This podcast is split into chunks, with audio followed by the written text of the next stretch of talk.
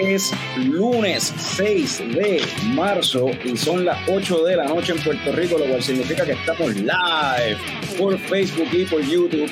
Y en lo que la gente aparece y se va conectando por ahí, Fran, ponte, ponte la musiquita de intro, ponte el intro.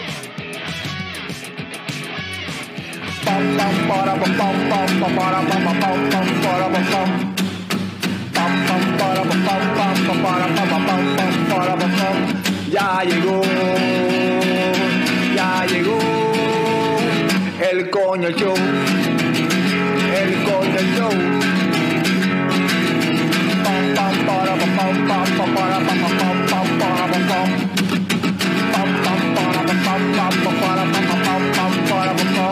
Ya llegó, ya llegó el coño show, el coño show.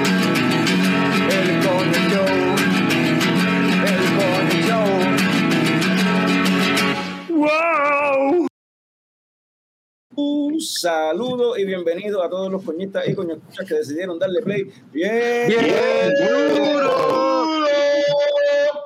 A otro episodio del podcast más tecato del futuro. Mi nombre es Carlos Ortiz, custodio de Coco Productions y me acompañan el cofundador de Coco Productions, Héctor Tomás Picón, alias Tomer. Y no se te olvidó, y no se te olvidó. El No se me olvidó, no se me todo, no se me olvidó. Tenemos al símbolo sexual sexy de Leche Coco Productions, Frank the Tank. No puedo bregar con tanto talento, es que Tommy está a otro nivel. Tenemos al wrestling fan que más sabe de películas, Norbert. Norbert. Aquí estoy, aquí estamos. Y tenemos por primera vez en Leche Coco a un, un invitado bien especial. Tenemos a Lizzy Álamo Pagán. Hola. Gracias por, por aceptar la invitación. Este, Lizzy es de las pocas personas en Puerto Rico que cuenta con el título de Certified Cicerón. Y de eso nos va a estar hablando ahorita y de su y de, y de cómo Lizzy empezó en esta cuestión de la cerveza, cómo entró en toda la, toda la cuestión. Pero antes de eso, este, vamos a empezar como siempre arrancamos. Este, Tommy, ¿qué te estás tomando? Cuéntame. Pues me estoy tomando la Omegan. Eh, es un Belgian Style Blonde Ale 9.5. Eh, está bien Belgian y eh, no sé qué decir. eh. Es una pinta, ¿no? 9.5 de gozadera. Wow, tremendo, tremendo. No sabía que las vendían en pinta también, eso está nítido. No, esa en pinta es que están por ahí. Ajá. Sí, se siente bien. Eh, no sé qué decir, está. Yo la encontré, yo la probé, la encontré como que bien dulce. Pues, pues la levadura Belgian como que tiene. Pues, tiende a- la- no sé si la siento bien dulce o la siento bien. eh, como eh, la siento más tangy que dulce. ok. Como que se te queda algo. No sé si es porque comí antes de empezar, pero como que Puede ser. Es se te queda algo como que. Sí. Esa cerveza es una colaboración de Omegan con la Chuf, si no me equivoco. Por eso es los nomitos. Que la Chuf es una cervecería de allá de, de Bélgica, si no me equivoco. Ok. Y pues usaron una, una de las levaduras que, que la Chuf usa, pues se la, se la hicieron Ah, sí. a Omegan en New York y pues ahí es que está ese, ese, digo, Omegan que de por sí ya se caracterizaba por hacer estilo Belgian, pero esa es con el gimmick de esa es que es con la Chuf. Frank, ¿qué te estás tomando tú? Seguimos tratando de acabar las sours que compré la semana pasada. Esta, esta es una, se llama Katy Berry de Prison Pals. Tiene raspberry, blueberry y blackberry. Y aquí está la cervecita, el colorcito. Y mano, esto es lo que sabe, esto es lo que sabe es azúcar. Esto es azúcar puro. Nada sour, nada sour. Eh, está, está malita. Yo creo que de las peores que de las que me compré la semana pasada, la peor es esta. De verdad, estás sufriendo con los, tú llevas toda la semana sufriendo con los sours ahí. Y, y tú no que decías que ahora te gustan los sours, ¿qué pasa? Ya, yo creo que ya pasé esa etapa ya. Eso Sí, ya. Diablo, mano. Oye, pero sí, para esta sí tengo una de cuán sexy es la cerveza.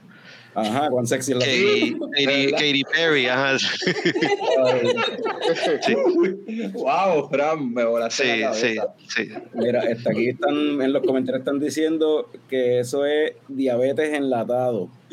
Sí. Está diciendo Caroline, Eduardo también, Eduardo Fontanes también mencionó que es diabetes. Sí, Y Jorge K menciona que él nunca ha llegado a esa etapa de las sours, todavía no, no, ha llegado a que le gusten. Pero Eh, te veo al otro lado. Esa, esa etapa, esa etapa de Fran duró, chacho, lo que duró mi etapa emo en los 2000. Tú llegaste a unirte en el viaje emo, en serio. Que ver las fotitos de Norbert con la pollinita. Con la pollina Sí. planchada. Sí.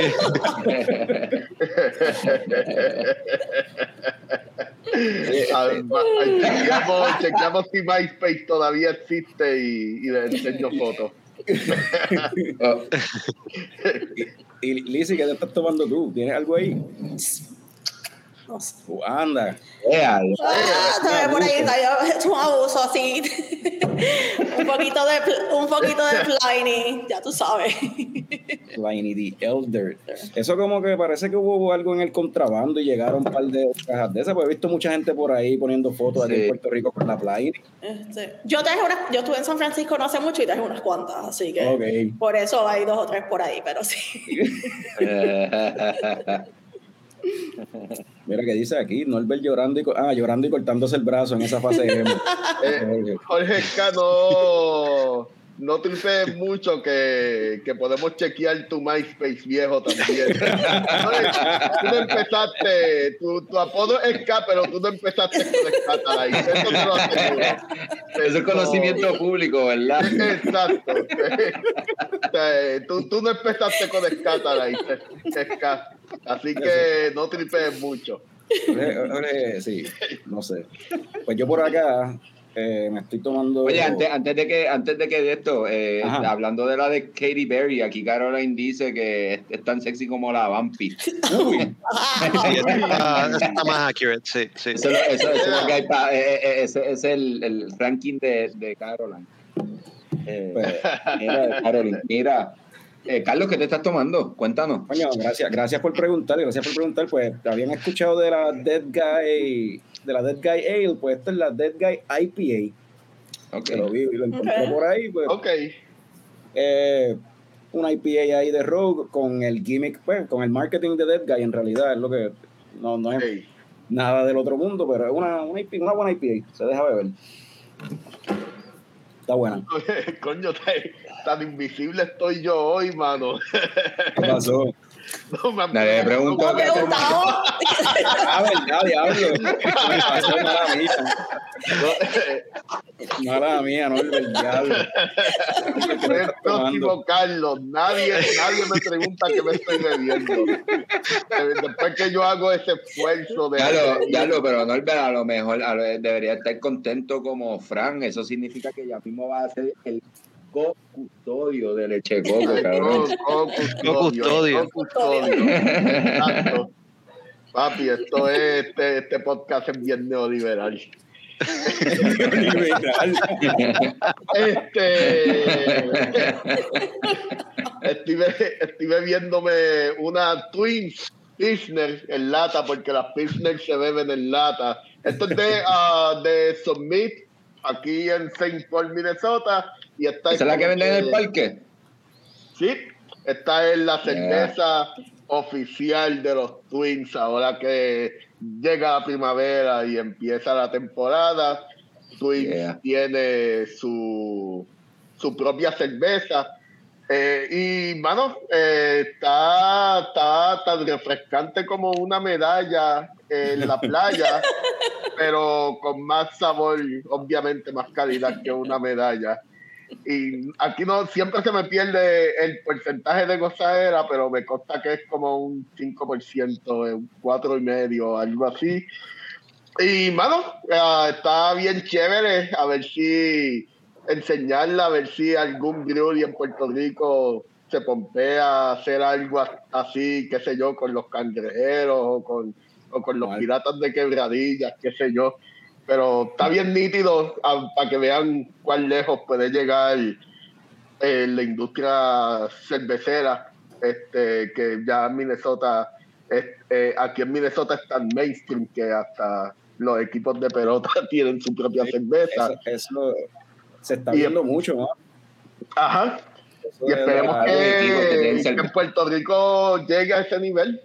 Eh, yo le voy a los breweries de Puerto Rico a que lleguen a ese nivel mainstream que en muchos estados aquí está. Eso estaría nítido, en verdad, si llegaran a tener la, la producción para poder suplirle a una cancha con cerveza ahí para toda la temporada y eso, en verdad. Ojalá en algún futuro. Oh, no, eh, no, tan, no, no tan solo las canchas y los estadios. Es- Esto está en todos los liquor stores, esto está en, Ah, en los supermercados. Sí, sí, sí, está a un nivel heavy. Ok. Ah, pues vamos entonces a arrancar con a lo que vinimos con. Vamos a arrancar con Lizzy. Lizzy, Diga usted. ¿cuál fue, cómo, como nosotros decimos, el origen, el origen, ¿cómo? El secret origin de Lizzy en cuestión a cerveza? ¿Cómo, cómo empieza esa cuestión?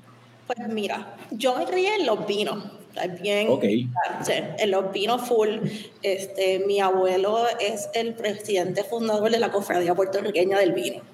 Este, Ok. Y yo de, de toda la vida he bebido vino.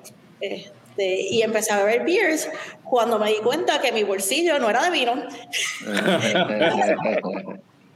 Sí, técnicamente, este, ya saliendo, de- eh, me crié en los vinos, bebiendo vino francés, bien caro, y pues mientras lo paga otro, pues todo bien chévere. Pero entonces ya saliendo de college, este, me estoy dando cuenta de que, mira, lo que me gusta para mi paladar no es lo que puedo pagar. Y entonces ahí es que está empezando el craze de las artesanales en Estados Unidos, 2002, 2003, y entonces pues empiezo a probar este, cervezas como tal. Eh, bien curioso, eh, cuando yo empecé a beber como todo, o sea, en, en college, yo empecé en college aquí en Puerto Rico y después me fui a estudiar afuera. Este, Mi papá decía que no había cosa más fea que una mujer con una cerveza en la mano. So, so- so yo bebía vino, bebía palos y qué sé yo, pues cool. Este, una vez ya eh, terminando college, que empiezo a pagar mis cosas, ya no, ya no cuento con el bolsillo de papi y mami, este, pues entonces empiezo a explorar un poquito más lo que son la- las beers. Y como yo le digo a todo el mundo, las beers es un gusto adquirido. No hay Dios que me diga que la primera cerveza que le gustó, eso era. So, empecé con lo comercial, no me gustaba, después probé la, la Guinness, me encantan las Stout y por ahí empecé. Y, y de ahí, pues entonces cuando regreso a Puerto Rico alrededor del 2003, 2004, es cuando entonces está todo este revolú de las artesanales que está empezando Carlos del Pin, este, con, Craft Beer, este, con Craft Beer Distributors. Y una cosa a otra, yo estudié ciencias marinas, algo totalmente distinto. Ah, sí. sí, yo estudié ciencias marinas en Hawái. Eh, Es diablo. total- totalmente distinto a lo que hago hoy en día. Y entonces una cosa dio a la otra y terminé trabajando con Carlos en Craft Beer Distributors. Y Ok. así fue que básicamente empecé en este mundo de locura. Y hay una, como que recuerda, bueno, empezaste con, con la cerveza porque, por, por lo que mencionaste, pero siempre, pues, siempre has tenido la, la, o sea, ahora bebes cerveza, ahora bebes vino, ahora bebes de todo entonces. ya- Ahora vivo de, sí, ahora bebo de todo un poco, de todo un poco, de todo un poco. Pero yo te diría que beer que fue como que el game changer. Bueno, Ajá. este vamos a empezar con que yo no lo llamaría como el game changer, pero fue la esa cerveza que dije, mira, ok, le puedo dar una, este, un, un- una oportunidad a las beers, fue Guinness. A mí me gustan los stout, el sabor a chocolate, el sabor a café, pues cool, por ahí empecé. Pero de cerveza artesanal que yo te diría, mira, esta es la que es, eh, yo tendría que decir que es Racer 5 de Beer Republic. Ok, Esa Ok, es la nice, beer que. nice. Ok, dale. Y por ahí empezamos. Esa fue la que te hizo entonces no quedarte con los stouts y dijo, mira, hay cositas para los stouts. Exacto, esa fue la que dijo, espérate, esto es un poquito más allá. No es simplemente pues el maltoso, el chocolate, el café que estamos acostumbrados a- al paladar puertorriqueño, pero entonces este fue bueno. Este West Coast IPA, super heavy, super hoppy, eh, super bitter. Ok, esto, esto es lo que me gustaba, vamos por ahí. Ajá. Yeah. So, y entonces la cuestión de como tal lo de certificarte como Cicerón, ¿cuándo viene eso? Pues mira, estaba yo trabajando con Carlos, este, y según, según, o sea, eh, Craft Beer tenía una variedad de cervezas gigantesca. Yo, Sí. yo podría decir que es mayor de lo que tiene ahora mismo Ballester, este, en cuanto al portfolio completo. Bueno, ellos tenían todo. Exacto, tenían todo y se ha ido. todo. Eh, Cuando, cuando lo compra Ballester, ¿verdad? Este, básicamente ahí es que se enteran como que, mira, pero es que esto es de esta otra gente que lo distribuye fulano, o sea, se supone que esto no, es de- yo no puedo distribuir esto, ¿qué rayo pasó aquí? cuando eso pasó. Sí, porque este, eh, Craft Beer era la única, es la primera, eh, la primera distribuidora especializada exclusivamente en Ujú. artesanales. So, básicamente, eh, Carlos traía todo. Y, y todo el mundo quería estar con Carlos porque tenía un equipo que estaba dedicado exclusivamente a artesanales. Y entonces, pues, tu, tu producto no se perdía dentro del bagaje gigantesco que tienen los otros distribuidores de la isla. Ujú. Entonces, pues estando con Carlos, me, me entero del programa este Cicerón y empiezo a investigar. Muchas de las cosas que a mí me gusta de esta industria es la educación. A mí me gusta aprender y enseñarle a la gente. Y así fue que empecé, poquito a poco. Eh, cogí el, el Certified Beer Server y yo quería ese paso adicional. Y entonces ahí lo que decidí fue hacer, coger una sabática, irme a Chicago y ahí estuve cogiendo las clases dentro de Cicerón como tal, los headquarters de Cicerón. Es un curso extenso de una semana que tú desayunas, almuerzas y comes beers, literalmente. Este, son, siete, son cinco días intensos, de 8 de la mañana a 6 de la tarde, en un salón, aprendiendo de beers y bebiendo beers. Que es lo que yo digo a todo el mundo, el que quiera aprender tiene que beber. Si no, si no va a probar, no va a aprender. Este, a eso... Ajá. No, no que te interrumpo, ¿verdad? Para No, no, que escuchen después por audio y qué sé yo, la gente que no sepa, por si acaso, que es el, lo- el Cicerón. Esto es un programa similar a como decir este lo que sería sommelier en vino, Exacto. pero para cuestión de cerveza como tal, ¿no? Exacto, este, el programa Cicerón es equivalente, a un sommelier en cerveza. Eh, actualmente, perdón, en vino, o sea, es, el, es el sommelier de la cerveza, básicamente. Este, cuenta con cuatro niveles. El primer nivel es el beer server o anfitrión de cerveza. El segundo es eh, Certified Cicerón, que es el que yo tengo actualmente. Eh, alrededor- prim- ¿Cómo? Primero yo he escuchado que es como que bien básico, ¿verdad? Que es como que Es básico y no es básico. Si tú Ok. te crees que sabes, mucha gente lo ha que yo, yo conozco a varios que lo han cogido pensando que, mira, si yo sé de beers, le voy a tomar, no le voy a poner la atención y se cuelgan. Porque es, es bien, es bien técnico. Básicamente, el, el- la certificación está hecha para que una persona aprenda a, server- a servir cerveza correctamente. ok, Este, es cómo servir cerveza, eh, cómo mantenerte la, las fechas de vigencia, eh, saber si está buena o está mala, ese tipo de cosas. Es- está diseñado para los bartenders Ok. o para los meseros, cuestión de que sepan cómo, cómo trabajar el producto. Eh, ok. Mantener limpio el equipo, o sea, la- las líneas. Exacto, así- esa cosa, sí, sí, sí. Eh, básicamente es por eso que se llama beer server. Es para, para esa persona que está en la industria y está encargado de hacerle, para darle al público la mejor experiencia posible este, en cuanto a cerveza. Ya entonces, ajá, discúlpame. Eso mismo, eso mismo, te ibas a seguir. en cuanto, entonces la segunda parte, el segundo nivel es ya Certified Cicerón. Este, en Puerto Rico actualmente habemos, bueno, somos cuatro puertorriqueños, no, sí, cuatro puertorriqueños. Este, está Raúl Marcial, estoy yo, está Jorge Ska, que no está en Puerto Rico, pero que también este, es Certified Cicerón, y el último nuevo es Ricky. este. Exacto, Ricky. Somos esos cuatro. Adicional a eso está Salica, Ujú. eh, la dueña de Taberna de Lúpulo, así que seríamos como quien dice cinco. Ok. Eh, Pero salí hasta acá, Jorge, no. Exacto. Intercambiamos uno por el otro. Mira, aquí Minelis comenta, eh, Corillo, no es tan fácil, la descripción de los estilos es bastante intensa y precisa. Sí, no, este... Justo como lo que yo hice cuando empezamos. Así de No, preciso. Ese, ese segundo nivel cuenta con dos partes, el examen. Tiene la primera parte es teórica, este, y esa parte teórica son 100, pala- eh, 100 preguntas de lleno blanco. Ah, diablo. Este, adicional a eso, entonces tienes cuatro preguntas que son eh, short answer, que contesta con tres o cuatro oraciones, y adicional a eso tienes dos ensayos. Colgado. Papi, esto- esto es una tesis en certeza. Literalmente es una tesis en cerveza. Entonces, este, a eso entonces, esa es la parte escrita del examen. Entonces está la parte eh, de tasting como tal, y ahí está dividido en tres partes. La primera parte es diferenciar. Te dan cuatro cervezas, y es esto o esto. Esto o esto.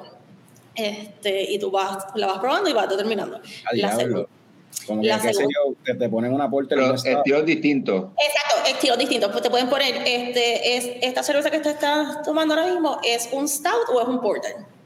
Ajá. En el, en el- en el caso, Colgado. yo, este, en el caso, te pueden poner un blonde y, y te, y te pueden poner un Belgian eh, single. ¿Es esto o lo otro? Eh, y te pueden poner un, una lager o te pueden poner una pilsner. Es Ah, variedad así. Entonces son cuatro cervezas en ese Siempre, siempre, siempre son estilos parecidos. Siempre te van a poner Exacto. una Porter y una Stout o una Exacto. Lager y una es, Pilsner. para tratar de clavarte. o sea, Exacto, es, Exacto. es para determinar cuál es tu, tu, tu discernión, o sea, cómo tú puedes discernir entre un estilo y el otro. ¿Qué Eh, clase un- gallo? Yo todavía tengo que usar el reloj para saber que está en mi mano izquierda. Es igual. Yo, yo que pienso, yo, yo que pienso que, que hay algo raro en mi paladar, porque sí saben igual a veces. Eh, recuerda, ¿Recuerdas qué combinación te dieron a ti? Eh, ¿Hay alguna que, que tú dijiste que todavía te acuerdas, que te tiene traumatizada con como que coño, qué difícil se me hizo? Pues fíjate, en, en, el caso de las cervezas, no se me, en esa parte de discernión no se me hizo difícil. Este, la que más me acuerdo es mi eh, Stout versus Porter, que era esto y lo otro. Y yo tuve la suerte de que era, era un American Porter, era Founders Porter. Y era una cerveza que yo bebía todos los días básicamente porque la vendía. Así que yo la probé y no sabía lo que era. Eh, y, y- y, verdad, un poquito en la línea de Norbert. Supongo que entonces, verdad, Eh, eh, de tu conocimiento de vino anterior, pues como que se te hizo más fácil esa parte de discernir ciertos sabores y ciertos Sí. gustos. pues, Mira, yo le aroma. digo, sí, yo le digo a todo el mundo, aquí en Puerto Rico nos dicen desde chiquitos que no volamos la comida antes de comérnosla, que no volamos las cosas, que eso tenga el gusto, bla, bla. Pero honestamente tú jamás vas a poder eh, desarrollar tu paladar si no desarrollas tu olfato. Así que es bien importante eh, olerlo todo. Lamentablemente es la parte más importante. Este, y tu olfato se... Tu, tu olfato y, se- y tu paladar se desarrolla basado en memoria. Y es lo que te acuerdas de antes, de chiquito. Mira, sí, este, cuando la gente dice que la cerveza le huele a, a grama, de la única manera que tú puedes saber que huele a grama es porque has estado en un sitio donde están cortando grama y tienes ese, ese aroma. Yo recuerdo una de las cosas que me acuerdo cuando estaba cogiendo el curso, este, no me acuerdo qué cerveza era, pero alguien dijo que, que olía a, a Pumpernickel. Y yo, ¿a qué? Mm. Sí, a Pumpernickel. Yo, ¿me pueden explicar qué es Pumpernickel? Porque yo en Puerto Rico no sé lo que es. Dice, ¿tú sabes el pan este brown de Outback? Y yo, ok, sí, eso sí sé lo que es. Ah, pues ese, ese es el aroma. Y pues así uno pues va, va aprendiendo. Eso, eso es un, un issue que yo tengo a veces cuando veo la- las descripciones de la cerveza y que tienen un montón que si estos berries y qué sé yo, y a veces tienen cosas que en verdad yo nunca he probado, o sea, no sé, como nunca lo he probado, estos, estos adjuncts que usan en la cerveza, pues en realidad no, no sé si de verdad sabe a eso. Exacto. pasa. No, eso, eso es bien real, eso es bien real. So, tienes que, que exponerte a esto a estas frutas, a estos adjuncts que usualmente no están en Puerto Rico para tú poder saber qué es lo que estás probando. Y fue una de las razones por las cuales yo decidí ir a, irme a Chicago y pasar ese tiempo allá para entonces de verdad desarrollar el, el olfato y el paladar. Ah, pues, sí, pues, Dale, Frank. No, lo que iba a preguntar es que mencionaste lo de Chicago. Acá en Puerto Rico no es posible hacer la certificación de Cicerón. Tienes que viajar como quieras, porque si tienes esa parte de tasting y eso, me imagino que, que tiene que ser fuera de la isla, ¿no?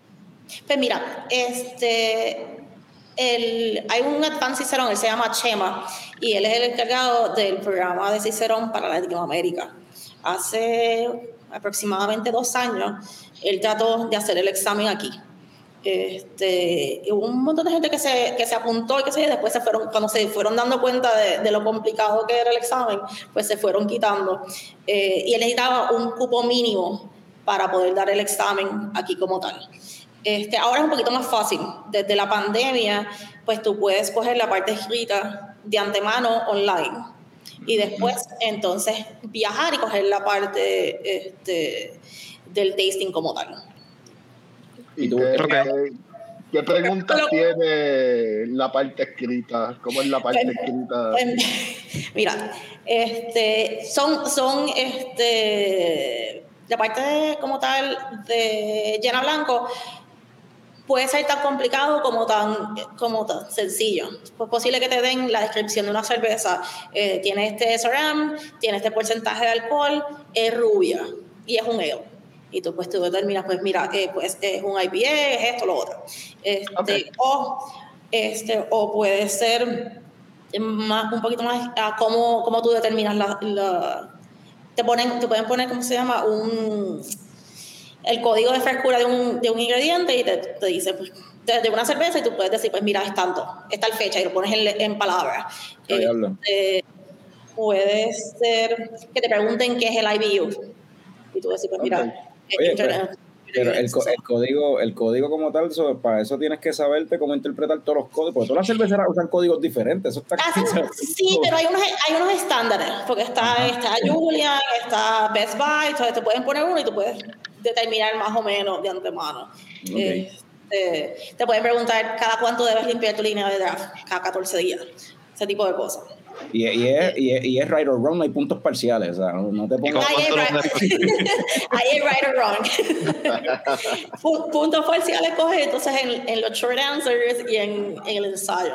Mi ensayo. Este, a mí jamás se me va a olvidar, mi ensayo fue y me quedé en blanco. este, Los me- ensayos, ajá, los, los- los ensayos, las preguntas, o sea, la- el tema de ensayo te lo ponen ellos. Te lo ponen ellos. No, no, te lo ponen ellos. Este, Bueno, va a ser tema libre, Tommy. sí. Bueno, no, no, no, no, a lo mejor están buscando a ver cuánto tú sabes de un tema, la extensividad del tema Sí, pi- que pi- pico- sea tu pico- favorito. Picón va, a buscar una relación entre el campeonato de los Bulls del 94 con la cerveza y yo no sé qué rayos, no tiene nada que ver, de eso va a escribir.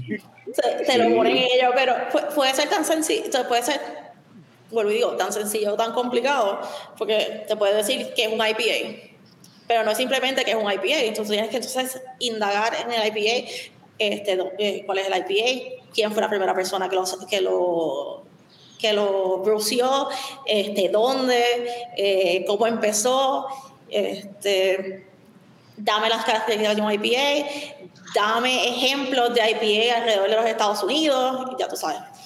Así que, Entonces, ven acá, tú hiciste la, la semana esa como tal, de, de- el curso como tal, el, el llam- llamémoslo un bootcamp. Este, exacto, es un bootcamp, es literalmente un bootcamp. ok. So, tú hiciste este, ese bootcamp y lo pasaste de la primera. So, Pues mira, yo cogí ese bootcamp, sí, yo lo pasé de la primera. Yo so cogí el bootcamp. el bootcamp para alguien que le interese. Yo recomiendo el bootcamp, pero de la misma manera te digo que sé que es de gente que ha cogido el bootcamp y no lo ha pasado. Ok. no lo ha pasado de la primera. Yo cogí el bootcamp. Adicional del bootcamp, yo cogí este, el curso conciso de brewing en Siebel, en Chicago. Y eso también fue una semana. Y ahí, pues, la parte que yo no conocía realmente de, de, de la parte de cerveza, pues yo no soy home brewer, este, pues entonces lo aprendí entonces en Siebel.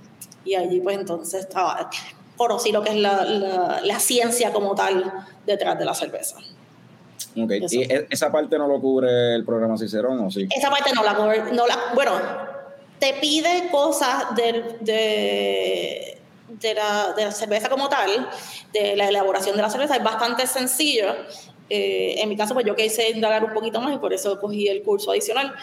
Pero sí, te, te pregunta para tú poder diferenciar lo, lo que- entre un ale y un lager, tipo de fermentación, eh, levadura que se utiliza, ese tipo de cosas.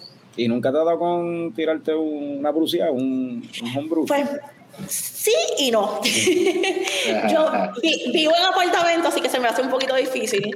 Este, los últimos seis años yo he estado bastante nómada. Eh, yo me fui de Puerto Rico. Yo cogí la sabática y coincidió que llegó María. María llegó como a las dos semanas de yo haberme ido, así que me quedé en Chicago. Estuve en Chicago dos años y medio. Este, y de Chicago me fui a San Francisco, estuve en San Francisco año y medio y entonces regresé. Llevo aquí casi dos años.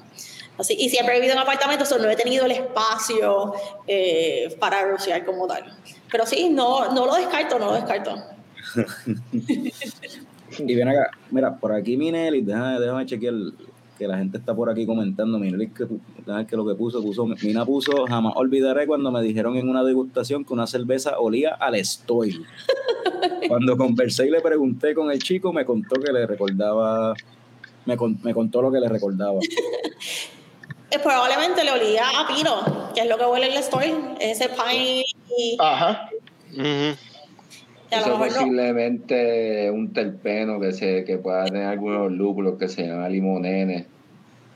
Anda, Mira, este, es- Lizzy no te va a dar la certificación, eso no funciona así. no te, no te- no te- no te- no te da- no te dan puntos por saber de pasto. Saber de pero todo lo que tú quieras, pero... Dale.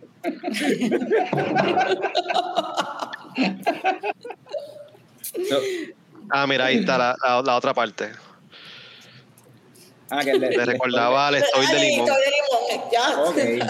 Ahí estamos, Sí, ¿ves? eso, hablando claro, me, me hace sentido que existan cervezas que le recuerdan la historia a la gente. Sí. Eh, No, lo que pasa, lo que pasa, y ahora que no, es de lo- limón también son. No, lo que pasa, lo, lo que pasa, lo que pasa con eso, con esos olores en específico es que ese olor en verdad lo utilizan para atraer, o sea, para atraer a la gente. eh, por eso en las joyerías, en las vitrinas, por lo general usan este tipo de, de productos que huelen a limón porque atraen a la gente hacia el lugar o hacia lo que sea que estén.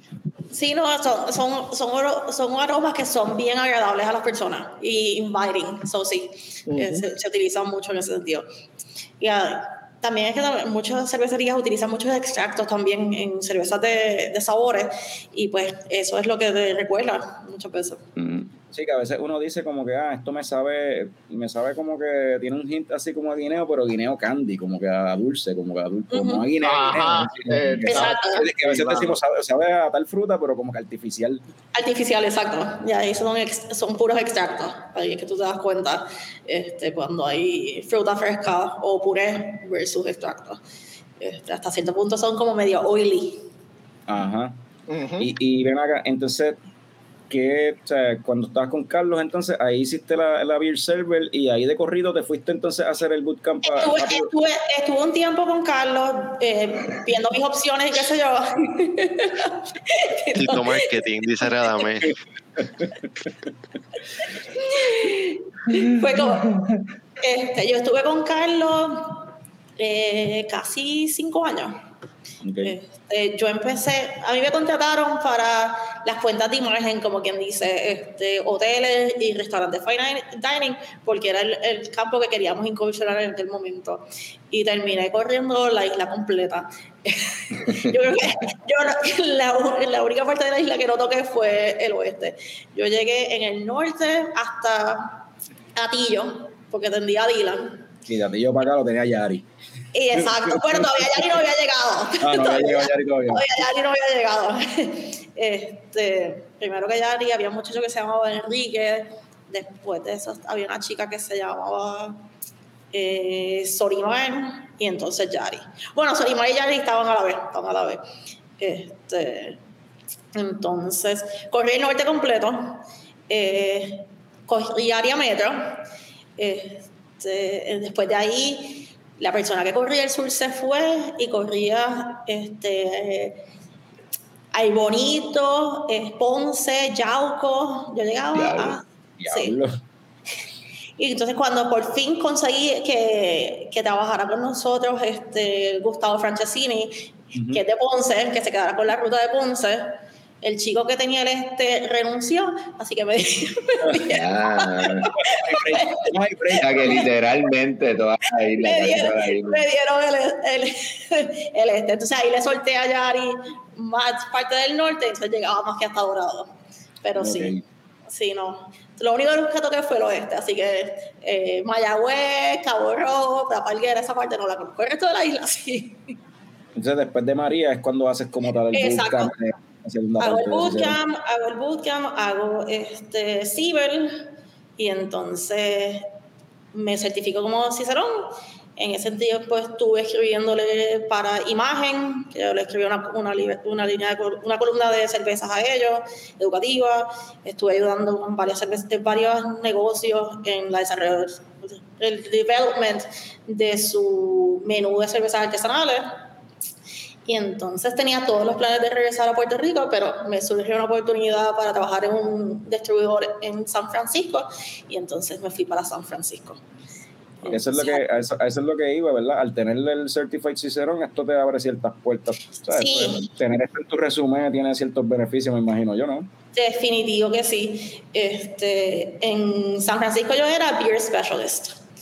Eh, y entonces estaban los vendedores normales, entonces dentro de ellos cada, habían dentro de la distribuidora, una, la segunda distribuidora más, más grande en California, este, entonces ellos tenían especialistas de cerveza, de vinos, y, de spirits y de licores.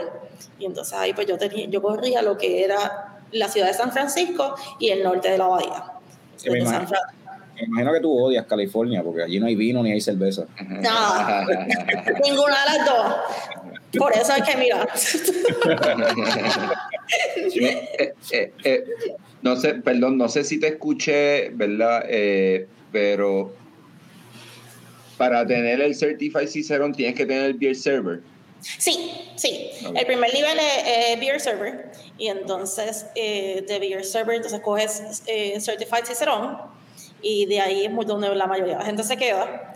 Este, después de esa tortura, donde la mayoría de la gente se queda, este, entonces es Advanced Cicerón, que actualmente hay alrededor de 150 y pico en el, todo el mundo. Este, y después de eso, pues entonces es Master Cicerón.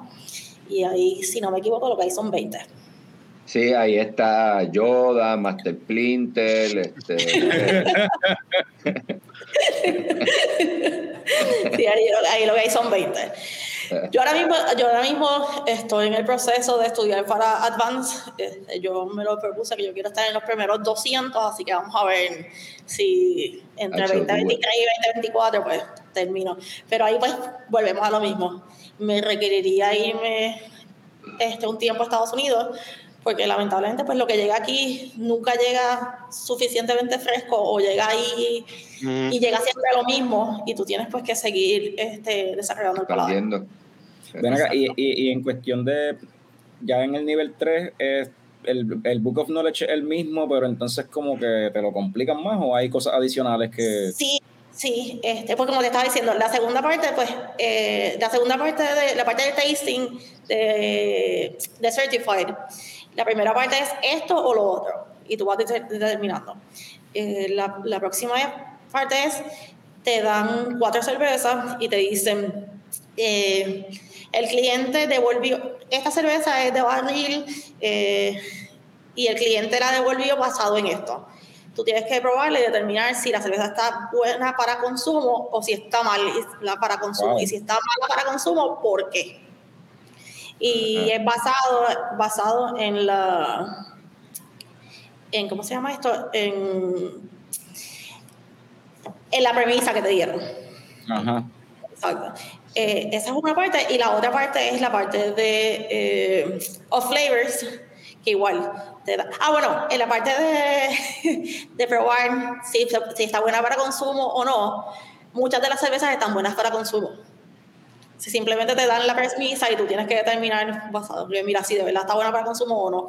Eh, pero quieren determinar porque la, la mayoría de la gente piensa, pues, si me la dieron y alguien la vio, Es porque está tiene algo. Es porque Sí, tiene es porque algo. tiene algo, claro, Y a claro. veces, a veces no, a veces la cerveza está perfectamente bien para tomar y, y es simplemente para determinar si tú tienes el conocimiento. Y está la parte entonces también de off flavors. Y ahí te dan cuatro flavors y tú los pruebas y determinas, mira, sí, este, esto es lo que tiene y, y qué puedo haber casado ese off flavor. Sí, que... ¿Tú has tomado, yo sé que se ofrecen por ahí este curso aparte de, de flavors como tal, como que degustaciones con flavors. ¿Has has tenido la oportunidad de tomar esos, esos cursos? Aquí O en Puerto Rico, curso relacionado en Puerto. Rico Sí. o fuera, donde sea. a- en afuera sí, y te digo, son bien, son bien importantes y son bien, este, eh, como te diría, helpful, sea, ayudan, porque muchas veces que nos- nosotros estamos acostumbrados a tomar cerveza sin pensar en los flavors, que si tú no eres eh, un homebrewer que sabes el proceso y lo que estás buscando y puedes determinar lo que no es en el producto final, pues tú no lo sabes. Aquí hay mucha gente que tiene eh, eh, mucho problema en darse cuenta cuando las cervezas tienen DMS y piensa que es que son dulces de por naturaleza y pues no, o sea, te sabe butterscotch y es porque la cerveza tiene diacetil y ese tipo de cosas y ese Eh, pues, tipo de cosas. Sí, he Este, escuchado así gente, que- personas decir, ¿verdad? Otro, otro Advan Cicerón, pues, por ahí, este, decir que es que, y, un, y, y la gente que, que conoce de este tema y de degustar, que, que aparentemente a la gente en Puerto Rico nos, encanta ese sabor como mantequilla o algo así. Sí, sí, Este- por eso la gente compra Sarali, cabrón. Sarali, Sarali aquí se ve Y no, y no, y no, y no detectamos esos flavors en Sí, específico. no, no, no lo detectamos para nada. Este, el saralí, el popcorn de, de, El cine. de cine, Ah. que todo el mundo quiere popcorn y es un sabor que es Oye, horrible. las panaderías lo que le meten una Eh, ah. mantequilla al sándwich. Ajá. Que, hermano, eh, dato curioso hablando del popcorn, eh, aquí los cines no te lo dan con tanto con, con tanto de esto como los. Caribbean Cinema en Puerto Rico, por ejemplo. Aquí los cines tú tienes que echarle la Eh, mantequilla esa y hace sentido ahora que estamos hablando del tema, como que, hmm, con razón, esto explica eso. Aquí todo el mundo de chiquito, los, los abuelos le daban los bomboncitos estos de, de mantequilla. Es algo Ajá. bien normal. Es algo bien y la- normal y para, la- para- y la- para- y las galletitas de mantequilla, estas, las Es- Danish cookies, esas también, Eh, los Danish Delight, esas que se que también son galletitas de mantequilla, esas. mm. ¿Qué, ra- qué- qué rayo uno va a, de- a detectar ese, flavors? Exacto. qué delicia.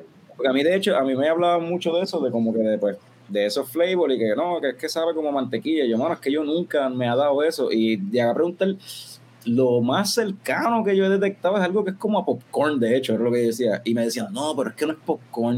Entonces, cuando tomé un curso, tomé una, un, una- un curso así, una charla de flavors, pues a lo, en mi mente, con lo que lo asociaba, en realidad ese, ese flavor de diacetil era a popcorn, no a mantequilla. Mi mente lo Sí, asociaba sí. a popcorn. O sea, el popcorn de cine, es a lo que. El popcorn del cine, el popcorn de, de, de- De de microondas, bolsa, ¿eh? de microondas, es eso, es eso lo que, lo que te da. Este, entre otras, este. Y, y eso y es, curioso, es curioso eso porque por ejemplo en ese curso pues hablaron de lo que le llaman este eh, eh, eh, light stroke el un flavor que le da la cerveza cuando pues le da la luz del sol los rayos ultravioleta la, la, la dañan y entonces pues decían no porque es un olor como a skunk como a zorrillo y yo A como que, zorrillo. pero es que no sé porque yo no sé yo no tomo yo no- aquí no hay zorrillos mano yo no sé qué huele zorrillo Pues mira, yo le digo a todo el mundo, le digo a todo el mundo que ese olor es el que te da por la- cuando tú vas, tú vas por, por viejo San bueno, olvídate de viejo San Juan, cuando tú sales de, tú vas para clases en la universidad, ¿qué pasa? Si estudiaste en Mayagüez, como pues estudiaba yo, que pasas por allí, por al frente este, del garabato, ese olor a cerveza vieja, esto, es, el- es exactamente el mismo olor. Sí, el olorcito de los drones llenos de botellas Exacto, exacto. Ok. Pues a mí, fíjate que cuando, cuando yo estaba en, la charla esa, el- yo lo pruebo y yo digo, mano, yo no, a mí no me, no, no le capto nada, no sé cuál es el sabor que estoy buscando, el, el aroma. Entonces la muchacha que está sentada al frente mío me dice, ah, eso es que tú bebes demasiado Heineken. y Bueno. yo como que, ¡Ah, y yo como que, pues, yo le digo, en verdad, no, pero entonces cuando vuelvo y la, mira, ¿sabes qué?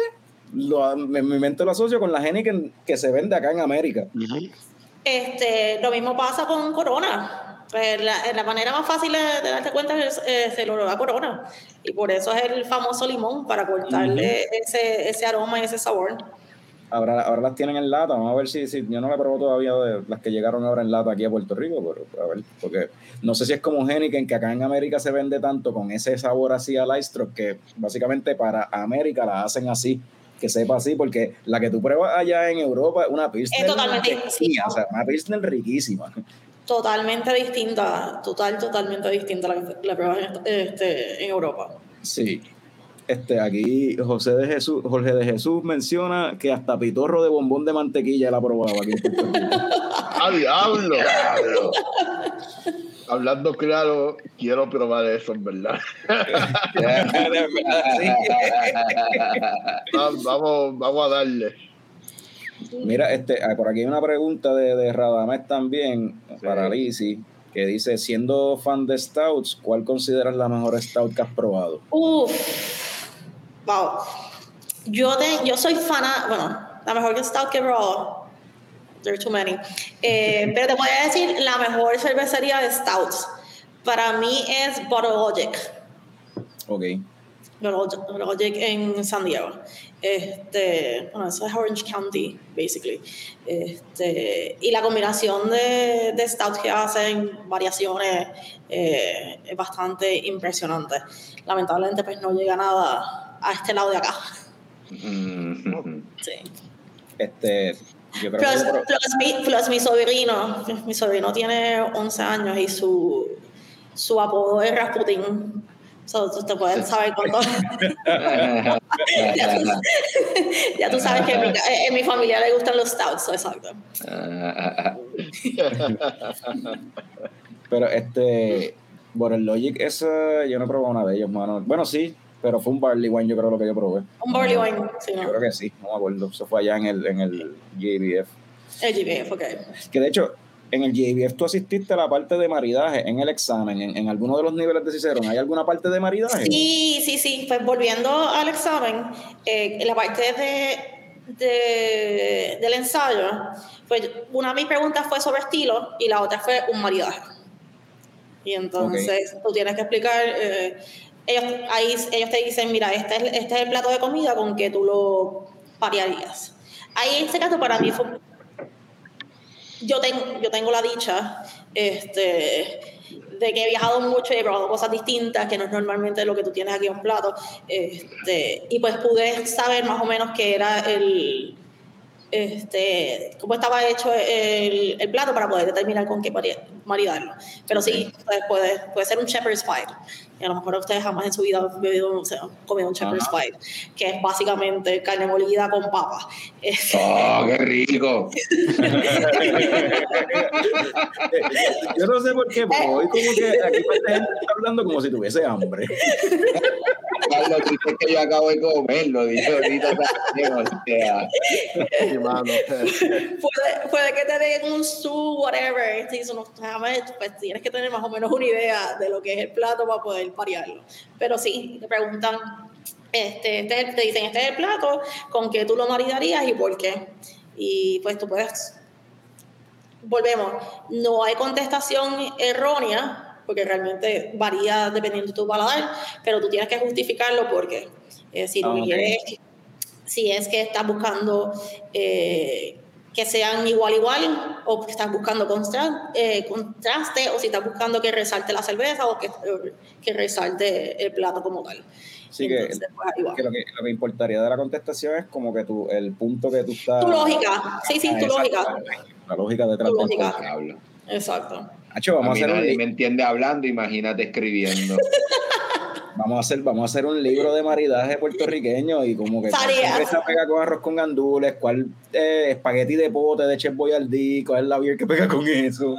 Sí, no, cu- cuando yo estuve, cuando yo estuve escribiéndole a, a imagen, este, uno de los reportajes de Navidad fue eso, fue un pareo de cervezas locales con, con platos navideños, que sí, Platos lechón, que sí, el arroz con gandules, esto y lo otro.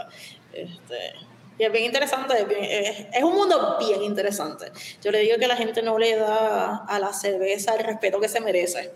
Este, la gente piensa que Pero Para- ahora que dice eso, pero, pero tú piensas que eso en general o, o sea, no en Puerto Rico, lo que quiero Es- decir.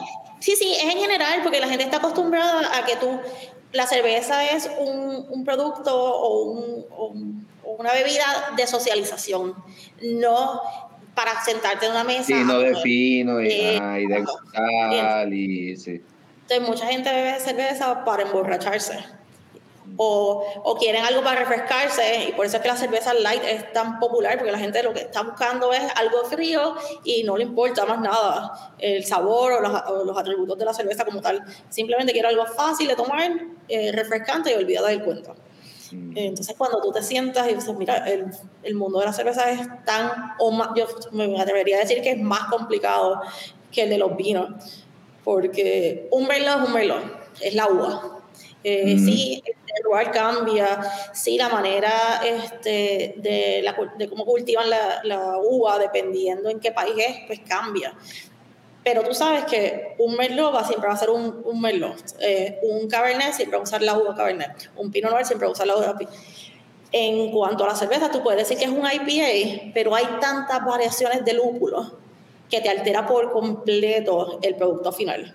Ujú. Igual también la combinación de malta. Este, tú te vas a dar cuenta que un single, un single mash sabe totalmente distinto, que a lo mejor un blend de dos lúpulos, a lo mejor es- tienes dos lúpulos pero le cambias la malta y ahí pues cambia un montón. Y si te pones a, a- a explorarlo, pues te vas a dar cuenta de la diferencia. Y lo mismo pasa con, con los stouts, el tostado, cuán- cuánto tostaron la, el- la cebada, por ahí, por ahí va cambiando. Sí, eso vamos, vamos a ponerlo ya I, mismo. I- vamos. and I keep uh, geeking out. Mira, este, por aquí, este, de hacer una paréntesis aquí para Raiza dice que comparte el mismo pensamiento sobre que la cerveza es más complicada que en cierto Oye, punto. pero, pero a lo mejor... y de a hecho, y de hecho alguien yo escuché mencionar eso mismo, este, yo creo que fue el mismo Chema, este, que es el que, pues, que mencionaste ahorita que, que tiene este, que el, eh, eh, Él es Advance. Él es advance, él es Advance. hicieron que provee lo- lo- los cursos y qué sé yo en Latinoamérica como tal, este, pues Mm. él creo que mencionó que eso mismo, que él consideraba la cerveza más complicado porque cuando comparabas con el vino, pues la cantidad de ingredientes que van y afectan la cerveza son mucho más que la cantidad de ingredientes que afectan el vino en realidad. Tú, tú puedes tener la misma cerveza, o sea, es lo- el, el mismo, la misma eh, cebada, Ujú. el mismo lúpulo, y le cambian la levadura y vas a tener una cerveza totalmente distinta. Sí. Totalmente distinta. La misma porción de, de cebada, la misma porción, los mismos lúpulos, y no hacen nada más que cambiarle la levadura y tienes algo totalmente distinto. Sí. Este, Hablando de, de, de los maridajes, anyway, hay que hacer un paréntesis aquí porque Jorge Jesús se tiene un comentario demasiado funny. Dijo que, que- Jorge, Jorge dice que tiene el, el- el nombre para el libro y se llama From Cuajito to Mondongo, a guide to Puerto Rican beer and food. El que, es No, no, y, y, y Minelli también comentó que se apunta entonces también. O sea, así que ya se apunta también para lo del libro, ¿no? Para develop ese libro de, de, Pari- de, de Puerto Rican Pairing. Eh, Eso es. Oye, no, no, pero eh, eh, estaba pensando, a lo mejor ese es el, ese es el, el punto de venta para la gente, ¿verdad? Que se creen que saben, oye, esto es más complicado de lo que tú crees. Es esto, es lo otro, porque, ¿sabes? Pues, parte de, yo, yo creo que parte del, del, del, como que del misticismo del sommelier es que uno piensa que sabe con cojones, ¿sabes? De unas cosas que... Ajá. Entonces, ¿verdad? Si, si, si, si saber de cerveza es más complicado, pues entonces ese misticismo tiene que estar más cabrón. O sea, Master, Master Splinter no es un pendejo. Yoda tampoco, ¿sí sabes? Sí, yo, no. yo creo yo, yo creo que es como Lizzie dijo hace varios minutos, se, se asocia la cerveza con, eh, con Miller Light un domingo viendo juegos de fútbol y mierda así. Y por eso es que, pues, gente como nosotros tenemos que educar a la gente y decirle, mira, no, la cerveza es mucho, mucho más que, No, que nosotros- darse nosotros- una nosotros- medalla en la nosotros- playa, tú sabes. Nosotros no, porque nosotros no sabemos un carajo. Nosotros traemos gente. Nosotros, que nuestros sepa. invitados, Traemos gente que sepa. para tú sabes, nosotros nos encargamos de invitar gente que sepa y educarnos a nosotros y a la población. Claro. Oye, por eso, por esto sigue siendo el show más tecato del futuro, porque lo único que hace el trabajo es Carlos. Los demás estamos a hablar mierda. El custodio. Sí. Sí, es cuestión de ir poco a poco educando al público y, y entonces tratar de llegar a, llegar a, a las masas, es dejarle saber a- al público, mira, sí, la cerveza es un producto para socializar, pero también es un producto que puedes llevar a una mesa, que puedes tener un fine dining, que puedes este, maridarlo con tus platos y no simplemente dejarlo como que, ah, empecé la noche con una cerveza, ahora voy a sentarme a la mesa y va a llegar la comida, pues tengo que cambiar a vino o tengo que cambiar un cóctel, así que va a ir poco a poco. Eh, y ahí yo he escuchado hablar, de hecho, este Eduardo Fontana que estaba por ahí, él se certificó por otro tipo de certificación que creo que este es similar, es este Beer Sommelier como tal. Pero Yo eso, no conozco- aparte, eso aparte, Sí, ¿no? Eso Sí, esa es otra certificación. De esa yo no conozco mucho. Este, eh, ni siquiera no, tampoco te puedo decir dónde está. Yo entiendo que Latinoamérica la usa y la usa este, en Europa. Pero en Estados Unidos, eh, Cicerón, Cicerón, es, eh, Cicerón es la, la primera. Inclusive, ellos han ido eh, traduciendo el examen a distintos idiomas. Este, está en español, está en francés, eh, si no me equivoco, la tienen ahora en alemán también, eh, y estaban buscando a ver si lo traducían a, a ruso también. Así que, Ok. Y, pre- y pregunto, ¿verdad? Porque ya dijeron, ¿verdad? Estos dos como que programas de cicerones, ¿hay alguna en Europa o en alguna parte, en alguna otra parte del mundo? ¿O solamente son estos dos programas? este, de verdad que no sabía decirte. Yo el que conozco bien, pues, entonces es Cicerón, que los headquarters son como tal en, en. Chicago, y quien lo, y quien lo empezó fue, ay, se me cayó, este, quien lo empezó fue eh, Ray Daniels. Él es el, él es el, Porque sí, yo, yo sé que está ese de Beer Sommelier como tal, y lo que he escuchado, o sea, la las personas que sé que lo han tomado y que lo tienen son gente de pues, eh, Latinoamérica. Parece que es el que se está más. Y pues, como mencionó Lizzie, en, en Europa también se. Digo, una vez tú estás certificado, estás certificado, whatever. Como que, Ah, no, definitivo, definitivo. Este, es como todo. Eh, hay, hay, hay cursos de, de vinos en, de, todo, de todo tipo, pero tú llamarte un Master Sommelier de la Escuela de Francia, pues ya es otro, otro Exacto, up. Y yo entiendo que pues ese es el, el prestigio que tiene Cicerón ahora mismo eh, este, alrededor del mundo. y ven acá, y, y- y te quedas con la cerveza o te, te tirarías para también para meterte a sommelier como tal de, de vino, volver al vino? Algo tiene que ser de puro placer, no puedo tener... no, no, No, no todo puede ser tan estudiado, Sí, ajá. sí, no, algo puede ser puro placer, no pensar. ¿Sabes? La que sí me. de- cerveza así- es trabajo, vino es hobby. Exacto. No, pero yo estuve en, en Escocia y fui a Whiskey School. Y entonces Ok. estuve ahí. No, es que Lo más cabrón es que escuela, dale, voy para allá. Escuela, voy para allá. Dale, alcohol y escuela, dale, está. sí. Pues estuve, Eso, eso, eh, Escocia. eh, eso, eso, eso es que, pues, como empezó en el colegio, en, en Mayagüez, pues, es lo más que uno aprende allá, beber. Exacto. Sí, mano. Fue, este, estuve en Escocia una semana y bueno, yo fui a Escocia, mira, mira si, esto- si mi novio me conoce. Este, la primera vez que nosotros fuimos a Europa, es- él es de Manchester, Inglaterra. Este, y fuimos a visitar la familia de él y bla, bla, bla. Y teníamos un break de dos días. Y me dice, ¿podemos ir a París o podemos ir a Escocia. Y yo le digo, ¿a dónde vamos a ir? Obviamente vamos a ir a Escocia a beber whisky, olvídate de París. y fuimos a Escocia dos días, nos enamoramos de Escocia y entonces el próximo año fuimos entonces a el festival de, de whisky en Speyside y entonces una de las cosas que tienen pues el Whisky School que son cuatro días everything about whisky por la mañana es eh, Wow. Teoría de cómo se hace el whisky esto y lo otro y entonces la tarde eh, tasting en distintas destilerías y eso fue bien interesante ¿Qué me gustaría aprender después de eso? Este, yo creo que mezcal. Mezcal es eh, mi nuevo... Está porque está booming, porque está creciendo, porque está. Me gusta mucho el mezcal, es bien parecido, ese, ese smoky flavor es bien parecido ah, al whisky y me llama mucho la atención. Así que, Interesante. Yeah. Mira, y ven acá, Lizzy, este, eh, estuviste trabajando con Carlos, fuiste allá esa- este, a trabajar con una distribuidora afuera también, cuando regresaste a Puerto Rico sé que estuviste con, con, con el Hardware también, pero en cuestión de como que, pero tú has visto diferentes facetas y has visto allá afuera cómo se corre la cuestión, has visto acá en Puerto Rico cómo se corre, como que cómo tú ves pues el, el panorama como tal la- la- de la industria acá en Puerto Rico, que o sea, si no sé, como que cómo tú lo ves, que si, que le- si, le- si hay algo que tú dices como que hay oportunidades para mejorar en esto, o si como o hay algo que ya como que Mira, yo, yo entiendo que todavía estamos en Puerto Rico, estamos en pañales. Este, tenemos, la, tenemos cervecera de Puerto Rico que ha estado este, en el mercado por 500 mil años.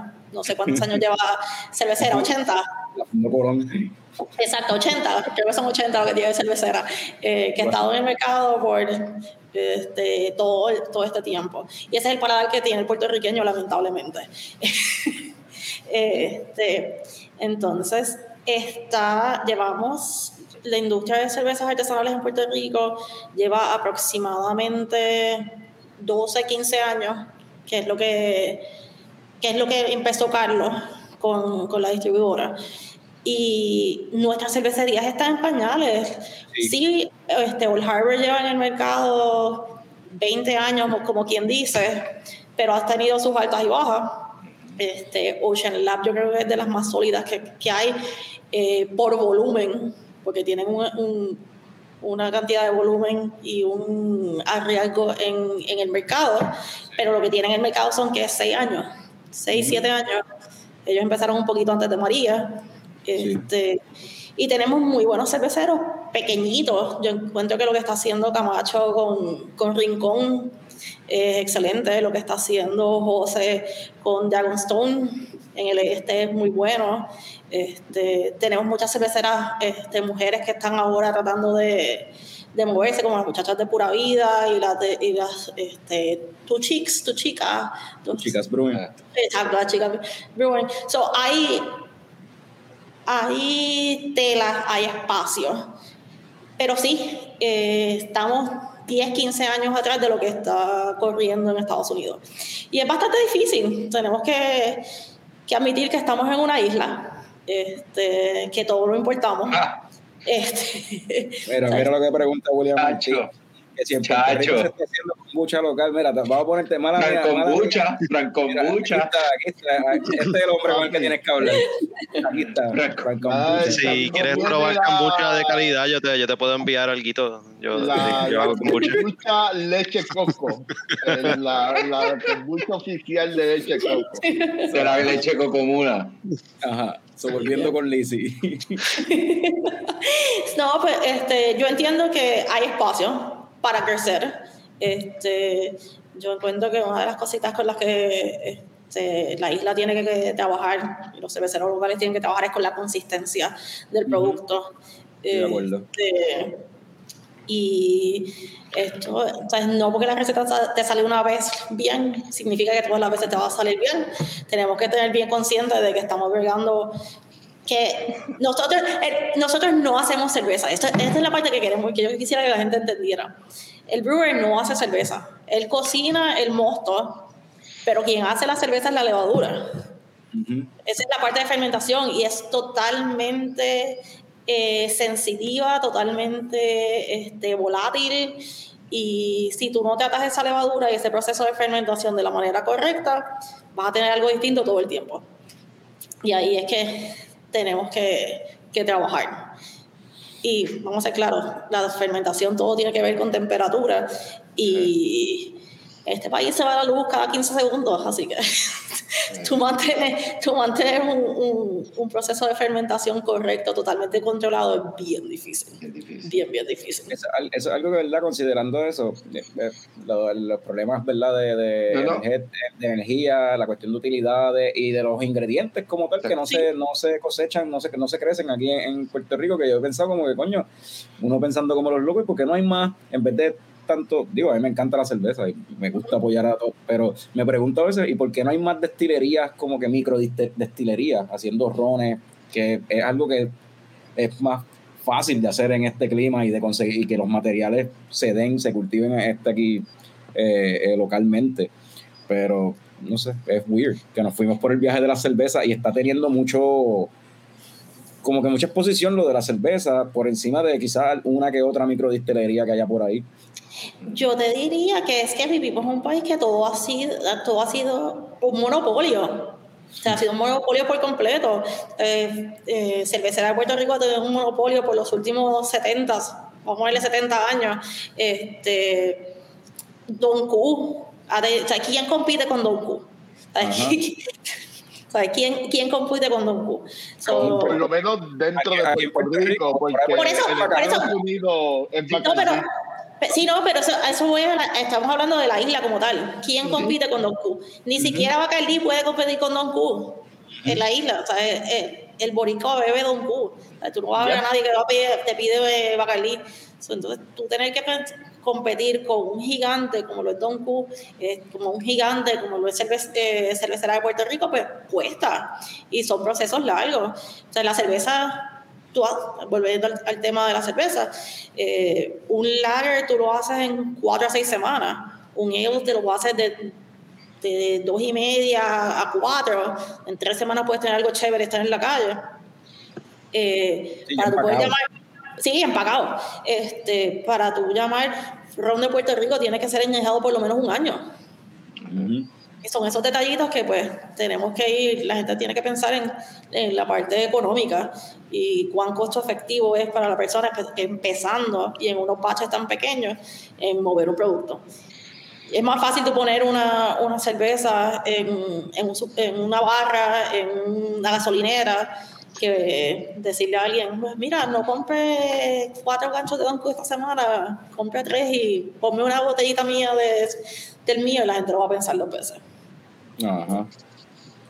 Y eso, y eso. No, y también es la, eh, la parte de negocio como tal. Eh, el gobierno en Puerto Rico te la pone bien difícil y es uno, una burocracia. Claro, sí, porque, porque y, y todo, todo está bajo los intereses de estas dos o tres corporaciones que hemos estado mencionando en Puerto Rico. No, no pero, pero, tiene que... es imposible hacer un negocio. No, no, pero tiene que ver con una jodienda histórica en donde Puerto Rico es un sitio donde se hacía azúcar. Exacto. So, so, lo que se hace es ron.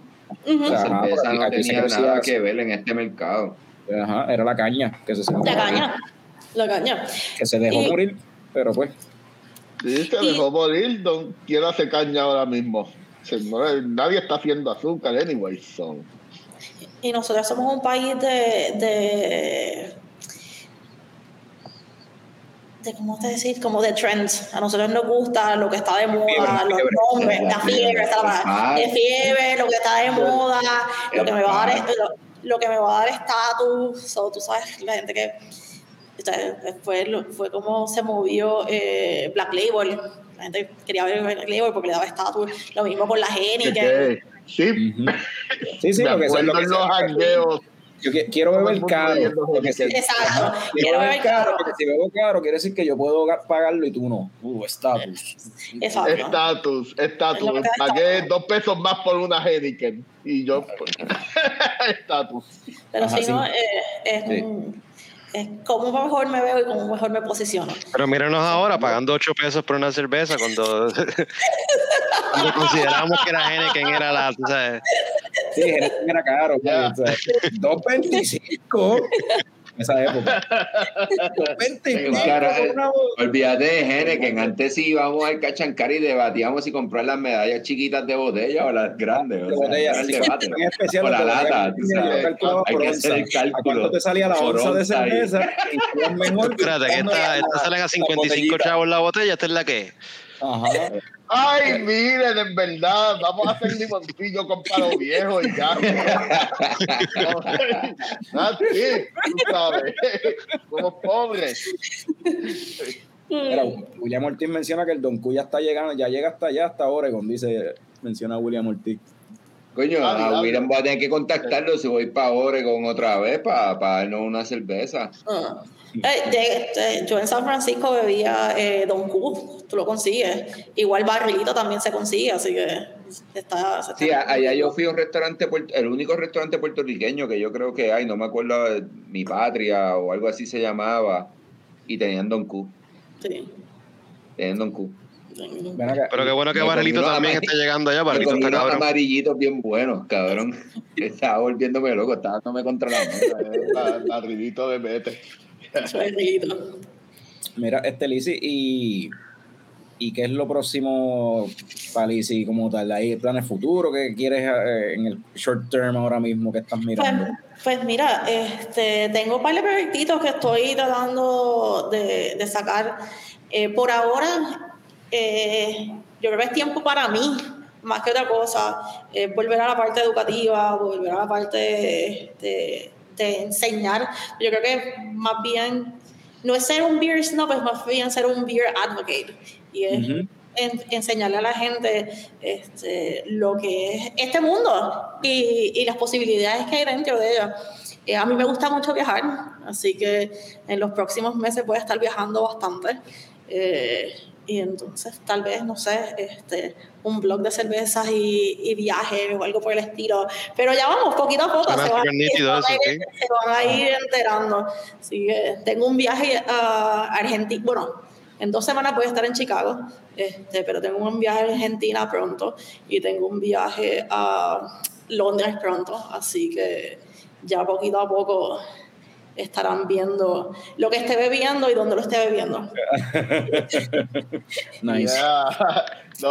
¿Dónde, ¿Dónde podemos conseguirte para leer eso? Que estaría bien. Eso, to- eso, to- eso todavía no está, ¿verdad? Toda- todavía no está, todavía no está tan pronto esté, les dejo saber, pero me pueden seguir en, en las redes, yo, at Just Lizzy, este, Just J-U-S-T, Lizzy, L-I-S-S-Y.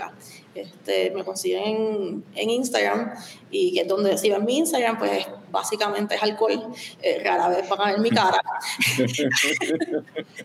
De hecho, yo te dije, yo te escribí que, Lizzy, estoy buscando una foto tuya donde salgas con una beer en mano para usarla para promocionar el episodio y no la no encuentro nada. yo me río mucho, me río mucha gente cuando me presento y dice, por fin te conozco, estaba buscando tu cara y no la encuentro por ningún lado. Y sí. yo pienso que, Tuve, que tuve que ponerme, tuve que tú ponerme bien psycho y me robó una foto, yo creo que de un familiar o algo, yo no sé, y corté una foto tagueada de un familiar. Bueno, Es que no- la que no la conseguía. es, es- es probable. Yo, mi- yo tengo dos hermanos en la industria, una hermana y un hermano en la industria, así que es posible. Este, mi hermano es Julio Álamo, el gerente del nido, Perdido. del nido, y entonces mi hermana Kristen lleva muchos años en, en restaurantes también, así que El nido, nice. Shout out a la gente del nido, by the way. Mira, Radamés por aquí comenta que eso hace falta en Puerto Rico, las educaciones sobre el tema de las beers. Sí. Este, sí, este, y acá Jorge Esca dice, duro, la cámara viajera de Lizzy. La era sí, mano. Sí. ¿Verdad que, mano, un blog de las cervezas que has Sí. probado en el mundo entero. Va. Sí. Nacho. Así que En verdad que en, sí. en eso estamos trabajando, así que vamos, vamos a ver. Pues Lizzy, Iván, en verdad, muchas gracias por estar con nosotros, pero no nos vamos todavía, porque antes de irnos, hoy yo te quería hablar de un par de cositas que están pasando en el mundo cervecístico. Eso regresa hoy, por primera vez yo no sé, como dos semanas, hace tiempo no hacíamos esto. Tenemos coñoticias, hoy hay coñoticias. Yeah. Hoy hay coñoticias, vamos a hablar de las coñoticias, de lo que está pasando en el mundo cervecero. Pa, pa, pa, pa, pa. Vamos para allá.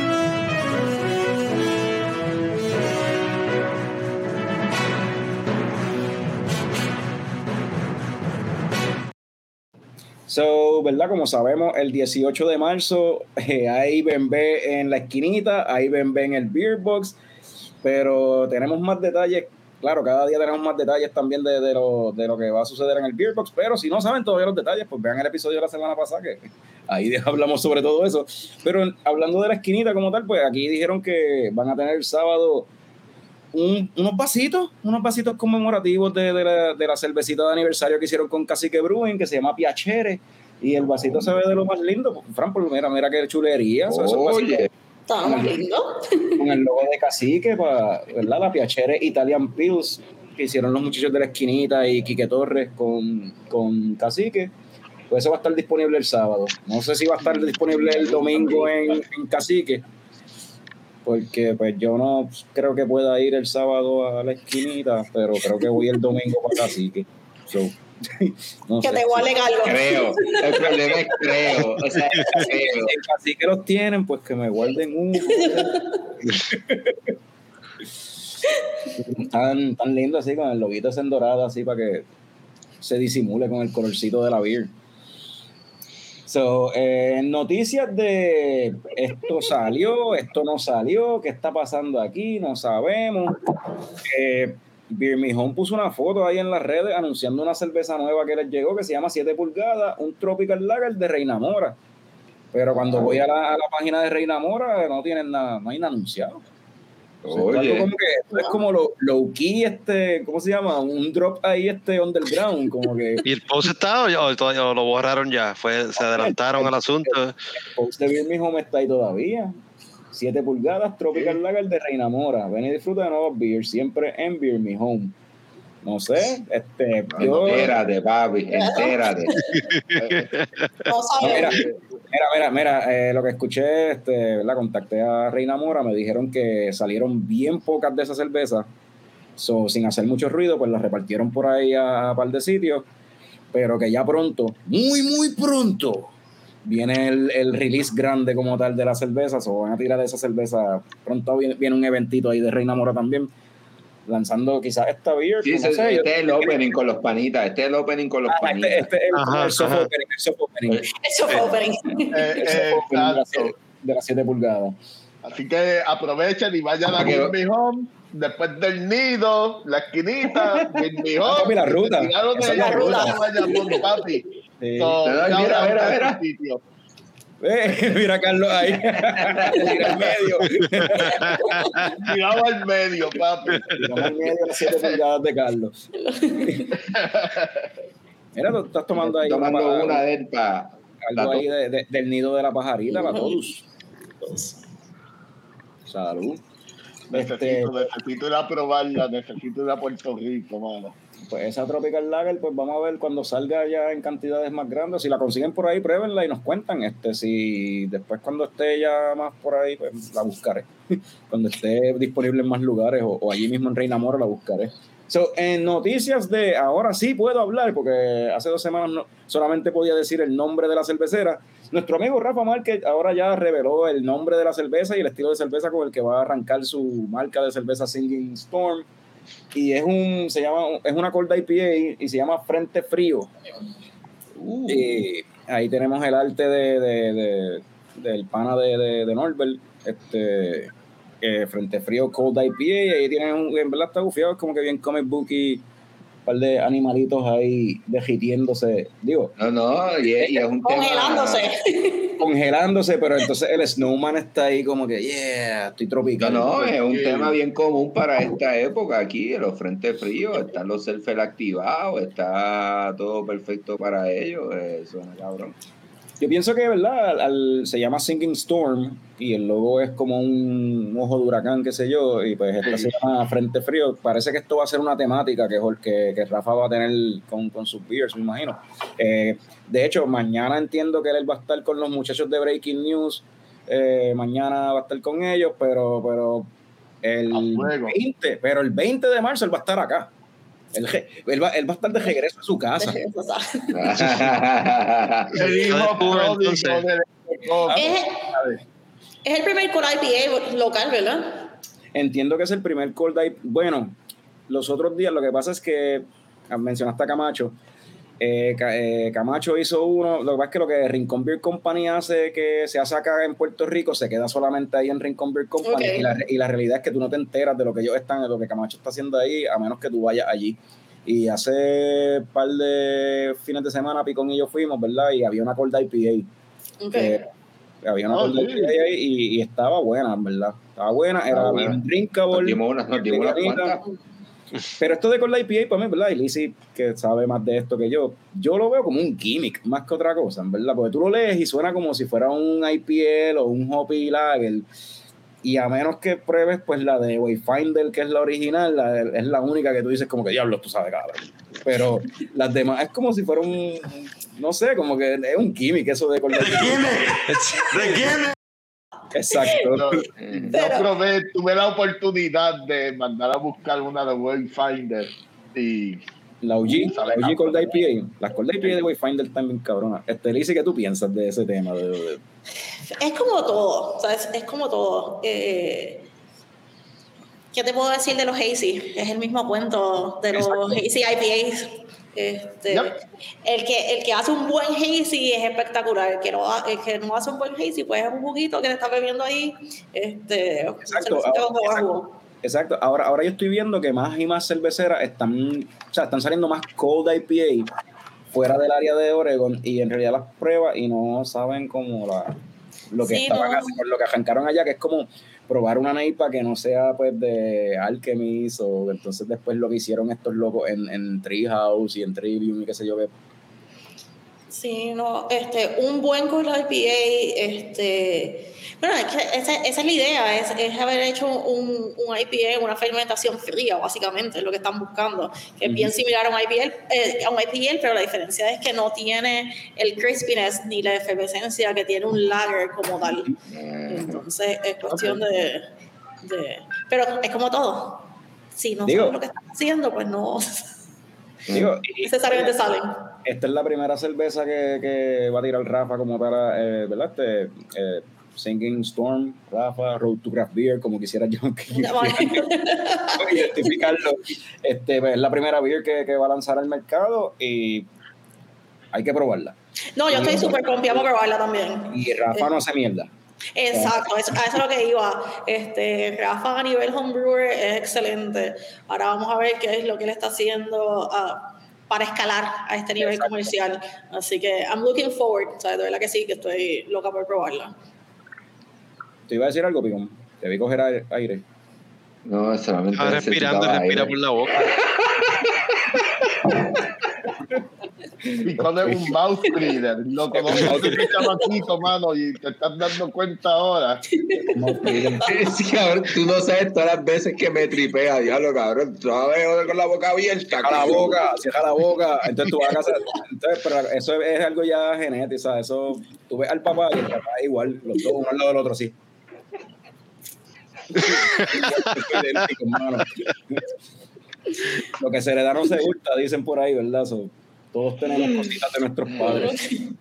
Eh, Este, en noticias de más cervezas nuevas, este, Surk anunció una cervecita aquí que se llama Surcator o Surcator, o como sea que lo quieran pronunciar. Eh, es una Double Bock con 8%, 8% de gozadera, 25 IBU. Double Bock es un estilo de Dark Lager, de sabor fuerte, maltoso, suave. Pan tostado, sin astringencia, dejando un sabor en el paladar dulce, liviano, slash suave. Eh, eh, pero sí, dice bautizada por los monjes alemanes con el nombre de pan líquido en su viaje espiritual hace, desde hace seis siglos.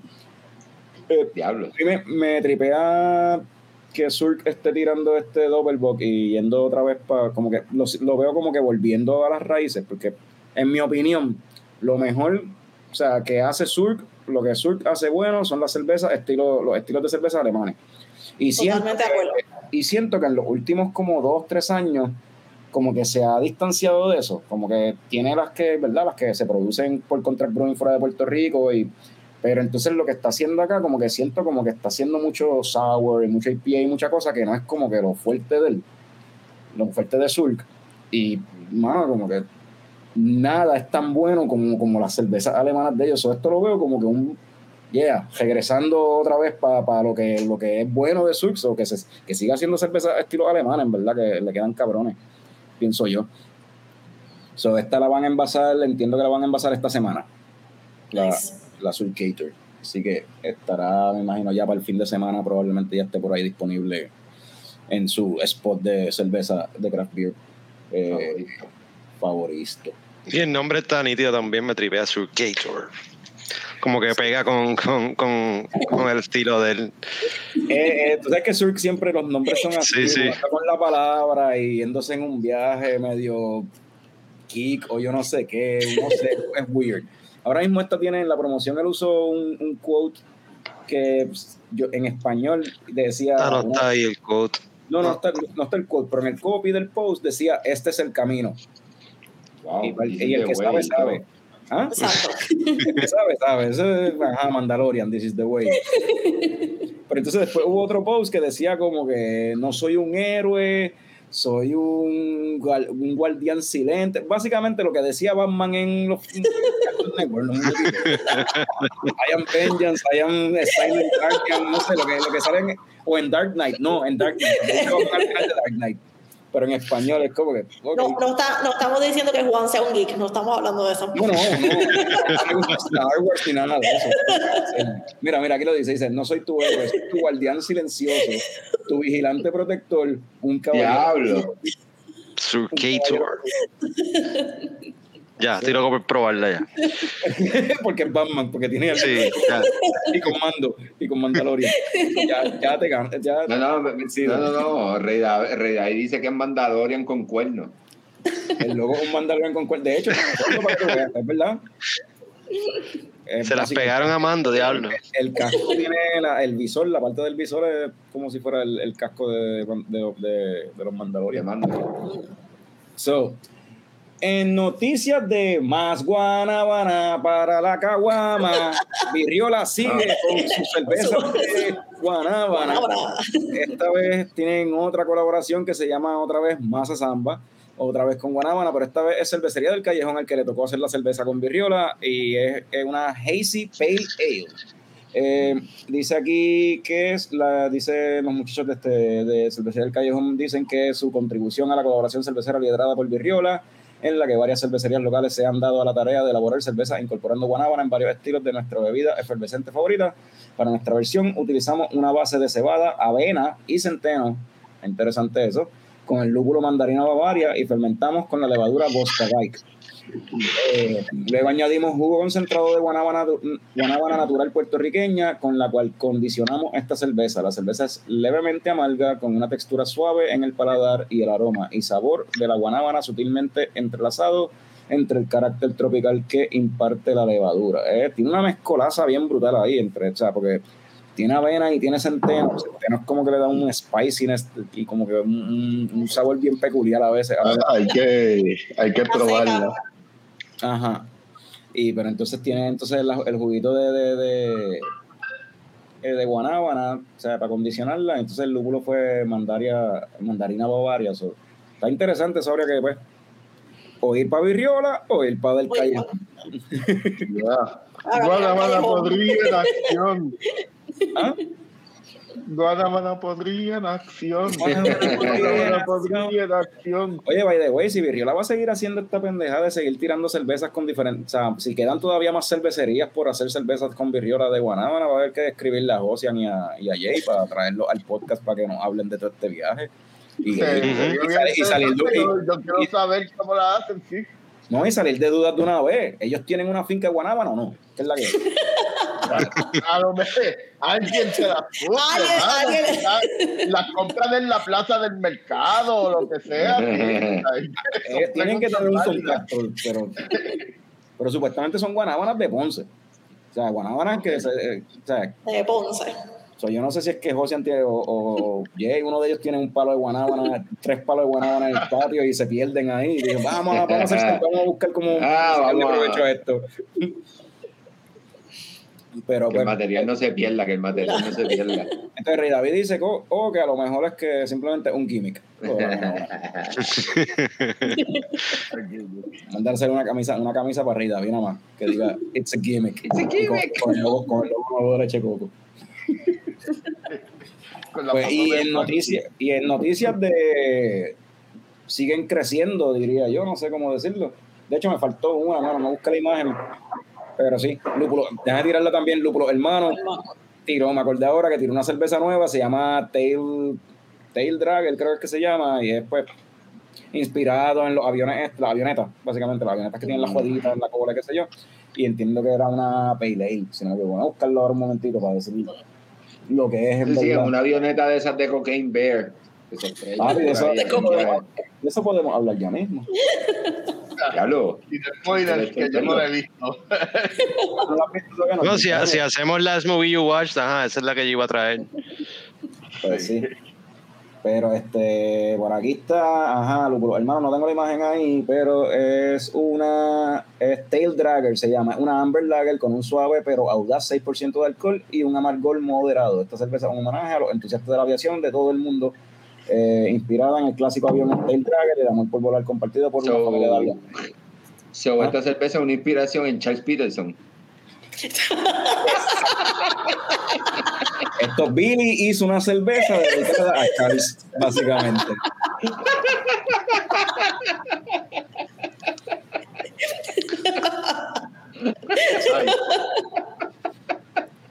Saludos a Charles que nos está escuchando. Saludos a Charles y a Billy, sí, sí. sí. A los dos, a los dos. So, ahora sí, con la última noticia que tenemos, que yo creo que es la más impresionante, pienso yo, pero es algo que debieron. Yo creo que tiene sentido, tiene sentido que Ocean Lab ahora tiene una presencia en el, termi- en el aeropuerto Luis Muñoz Marín, brother. O sea, Sí. tienen una ¿Tiene sentido? Sí, sí, tiene sentido. en el Sí, claro, tiene que tener la SCU, sí. ¿Ya? Y esto es como. no, que- no, Yo diría. no, por no, fin. y, y, y es algo que si tú vas a cualquier estado, ¿verdad? En el aeropuerto tienen una cervecera local. Sí, vas a en California, en el aeropuerto vas a ver las de Stone, obviamente, ajá. Sí, sí. En California. Cuando en- en la Guadilla se vaya internacional, yo espero que entonces Ocean Lab se tire la BQN también y pongan tienen su cervecita de-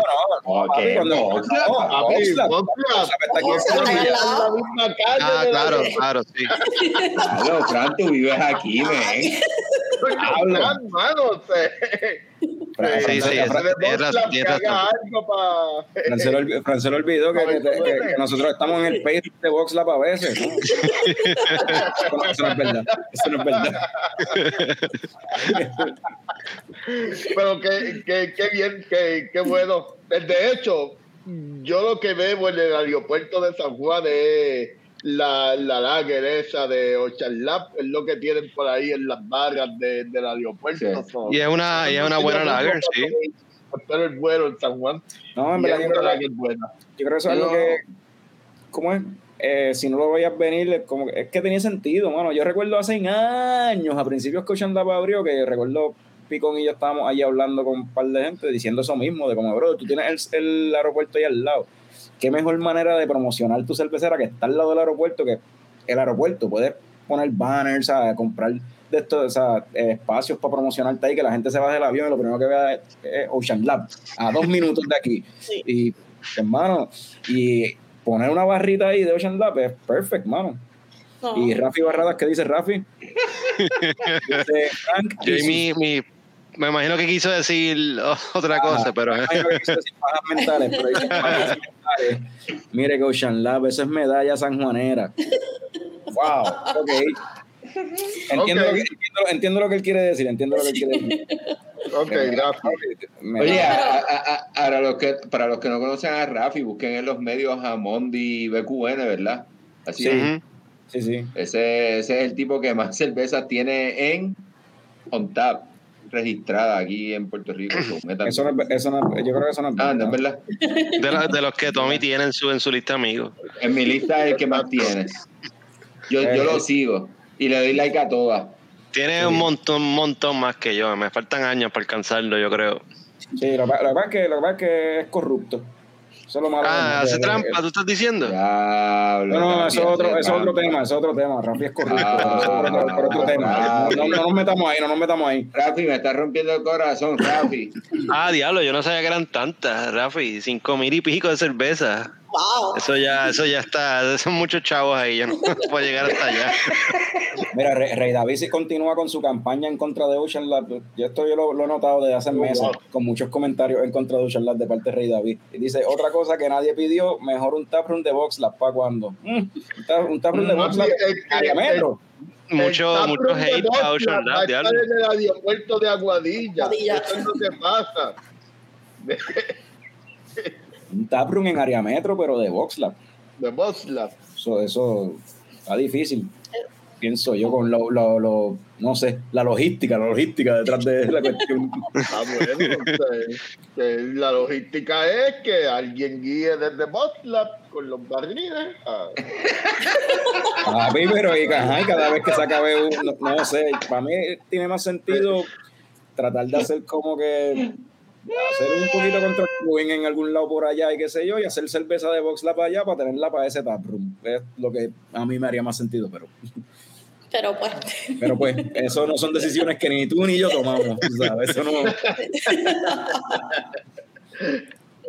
Pero sí, esas fueron las coñoticias para esta semana. Este, ya llevamos más de hora y media. Mira, Caroline, anda, para el esto se activó.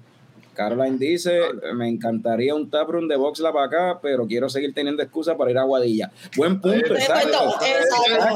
Si hace un taproom allá de Boxla, entonces, ajá, no vienen para acá. No, Pues, no, no, no. no van para Aguadilla. El concepto de panadería. Un, un- un brewery por cada municipio para que la gente tenga que visitarlos todos. exacto. Exacto, exacto. Y mira, y mira, lo, que, y- y mira lo que dice el, el Boss Lab, el boss del lab. El boss del. Boslab. El boss del Boss Lab se ríe, se ríe se ríe todos ustedes pidiendo, pidiendo un taproom de metro.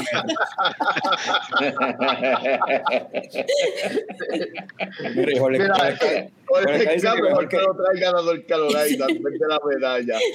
Exacto. De hecho, sí, llegó medalla a North Carolina en estos días. Este mes llegó, ahora está disponible por allá, así que tanto Jorge como nuestro amigo, el nerdo favorito, este David, puede, ¿cómo es?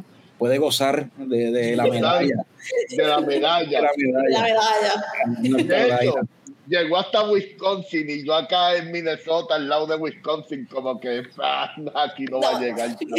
No, qué bueno. Eh, eh, eh, yo me imagino uno viviendo allá, ¿verdad? Este, ¿no? ver, ver la medalla por allá sería chévere, pero no te va a costar lo que nos cuesta la medalla aquí para nada, cabrón. Eso, yo no, sé no, si- eh, A precio de craft primero que- Primero que no va a costar, no, no Bueno, va a está costar bien, pero ya cuesta- puede pagar los 8 pesos por cerveza, cabrón. Coño, pero por medalla. por una medalla, cabrón.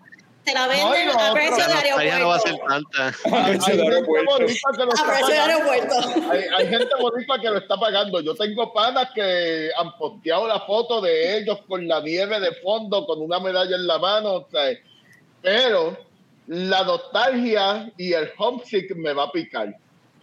Voy a probar dos jodidas medallas y el resto del chip Dos jodidas. Para cocinar, pa' cocinar, porque eso fue la última vez que pasó. La vieja mía me mandó medallas de Puerto Rico y, y las últimas latas se fueron en, en hacer guisos aquí. Oye, y brega para cocinar, la verdad que sí. En verdad Brega, que brega, Sí. en verdad que brega, Sí. sí. Oye, este, ya llevamos más de hora y media. Yo pensé que hoy iba a dar break de hablar de películas, pero no, no.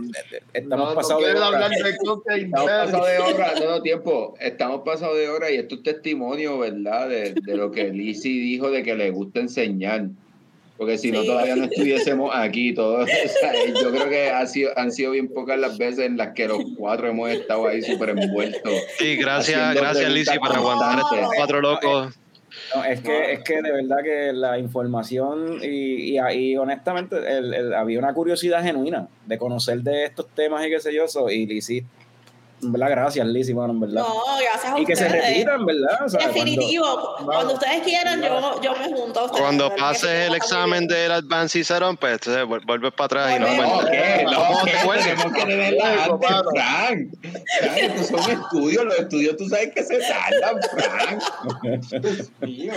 Pues nos veo en tres años. Tres años. claro. No, pues te traemos antes y nos cuentas el proceso.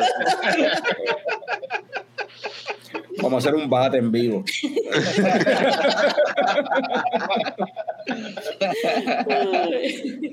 Tres pero años. De aquí a tres años no vamos a estar aquí. Yo creo que ya este show ya va a haber muerto. De ver- No, de yo, ver- yo, yo. Están creciendo, tenemos website ahora. tenemos que. años. Ah, lo choteaste ahí, güey. No, Tenemos que. Eso, eso todavía no se, ha, no se ha tirado al público. Yo no sé. ¡Oh! Pero sí, eh, eso, eso eh, pronto se enterarán. Ahora, eso sí, la semana que viene, by the way, la semana que viene, vamos, espérate, déjame anunciar. Semana que viene, Coño Óscar 2022. ¿Cuál es la cerveza favorita tuya de este año, de- hecha en Puerto Rico? Cerveza puertorriqueña hecha fuera de Puerto Rico, la mejor IPA hecha en Puerto Rico, mejor película de terror, mejor, o sea, todas esas categorías están disponibles en los Coño Óscar, está por ahí corriendo lo, eh, la, la- como tal la forma para, para llenarla, así que si todavía no ha eh, llenado los coñóscares, entra, vota por las categorías que te dé la gana y las que no te, las que no quieras las dejas en blanco, whatever. Eh, hay un par de categorías todavía que están ahí un poquito reñidas, sobre todo la, la lager, la mejor lager hecha en Puerto Rico.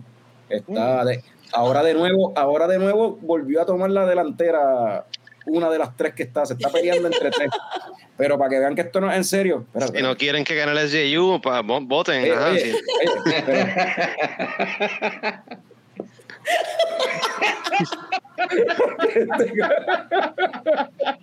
De hecho, una de las que está ahí en esa, Claro, en, sí. en esa cajera de tres caballos de las lágrimas es la SJU, es verdad. Una, es una de esas tres. Pero mira, para esto de los coños caras en serio, esto no es jodiendo, checate esto. Eh, para la me- el mejor tap room o barra de craft beer en Puerto Rico, para la mejor Ya lo cabrón, yo creía que iba a poner un video de Ellen DeGeneres. No, va a enseñar, va a enseñar, mira lo que va a enseñar. para, para la mejor beer hecha en Puerto Rico en el 2022, claro, en términos comerciales, no vamos a contar este homebrew. Y para el mejor brewery a visitar del 2022, acá en Puerto Rico, pues, mira, llegaron, están por ahí los coñóscares, existen, Ah, estamos jodiendo, estamos jodiendo, ¡Eh! ahí.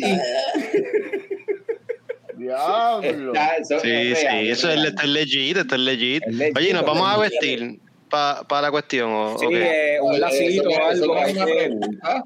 El lunes tenemos que estarlo con un gabán o con las, algo, pero Ok, sí, sí, a nuestra manera. Tenemos que estar, no, es que eso es, eso va. Eso va. Ustedes estén pendientes, porque ustedes a- nunca van a ver la leche coco de gala. Leche coco de gala. Leche con-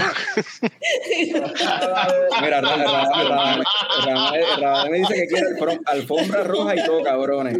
Podemos tirarnos un videíto antes del show, como que el, el red carpet, o sea, que estamos haciendo pre. Mira, Jorge No, dice que y sin gorra. No te Dale, dale, ya está bien. no. No te deja el pelo crecer de aquí a la semana que viene. La semana que viene, no, no, de aquí a la semana que viene, como es el mundial de pelota, me pinto el pelo de rubio y me, hago- y me hago blower. qué pelo. No te preocupes, Jorge, esto viene. Y rubio, papi. Dice, mira, Jorge de Jesús, y la barra que tenga ese award en su counter se va a ir viral. Claro, el el- nada más el prestigio, tú sabes, sí. Eh, el award ahí con, con la, la cabrita dorada esa. La cabrita esa, papi. Seleccionada a propósito que sea un cabro, porque es un cabro dorado. No, claro, eso está en el escudo de Puerto Rico. ¿Qué más tú puedes pedir, cabrón? ¿Qué más puertorriqueño que eso, cabrón? Vamos, vamos, vamos, vamos a cortar esto, que la estamos pasando cabrón, pero vamos, hay, que, hay que dejarlo ir, hay que, hay que dejarlo ir y regresar entonces el lunes que viene. So, Fran, ¿tienes, ¿tienes eso ahí ready? Estamos ready. Pues gracias Lizzy de nuevo, gracias a todos. Gracias a ustedes. Y salud cabrones. Salud.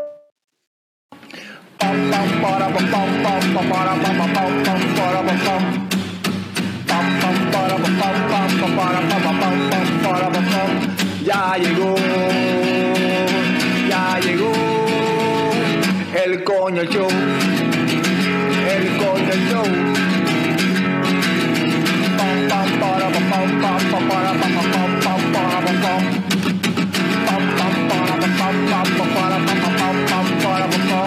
Ya llegó, ya llegó el coño show, el coño show, el coño show, el coño